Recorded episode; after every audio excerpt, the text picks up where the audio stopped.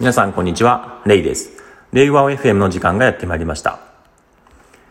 いわゆる両利きの経営っていうものを今耳の中でも、えー、この力を入れているんですけれども、特に探索と進化の中でも探索ですね。新しい試みをどのチームで行うのか、どの組織で行うかっていうのを検討する中でですね、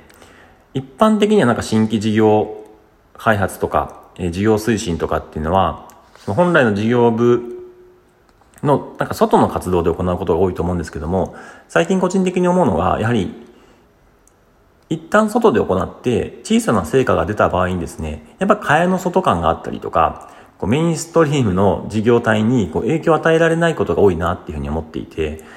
だからまあ隠れてやる、スカンクワーク的に隠れてやることでやりやすいってことはもちろんあるんですけれども、まあ既存の組織に睨みをね、聞かされたりですすることはないっていうのはあるんですけども、一旦成果が出た場合に、それをこう展開していく、既存の事業体や組織体にこう、染み込ませたりとか、働きかけていくには、やはりそのチームっていうのは既存の事業の中に、組織体の中にあった方がいいなっていうふうに、ま感じているんですよね。そういった意味ではですね、その、まあ、長期的な観点でなんか新しい事業を生み出すっていう場合は、既存事業の組織体ではなくて新規事業部的な組織がいいとは思うんですけどもあくまで既存の事業をこうスケールアップさせたりとか既存の事業のですね何か新しい付加価値を作り出すような、まあ、そういう活動っていうのはやはり既存事業の中核となるような、えー、組織に位置づけられるべきだなっていうふうに思っておりまして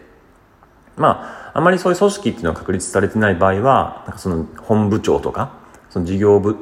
長付けみたいな感じでその決済者の直轄みたいなところの、えー、チームでもいいんですけどもやはりそのメインストリームですよね。メインストリーム意思決定の伝達経路であったりとか、えー、あるいはその事業部におけるメインのですね何か、えー、方針を決めたり伝達していくようなそういうチーム役割に、えー、近いところでぱそういう新しい探索の活動っていうのを行っていくべきなんじゃないかなっていうのがちょっと最近感じていることなんですけども、まあ、耳の中でもこの事業開発すごく重要になっているので、まあ、両利きの経営における探索と進化、そのあたりについてですね、いくつか、え何回かに分けてお話の方もできればなというふうに思っております。本日はですね、えー、探索を行う組織の位置づけについてでした。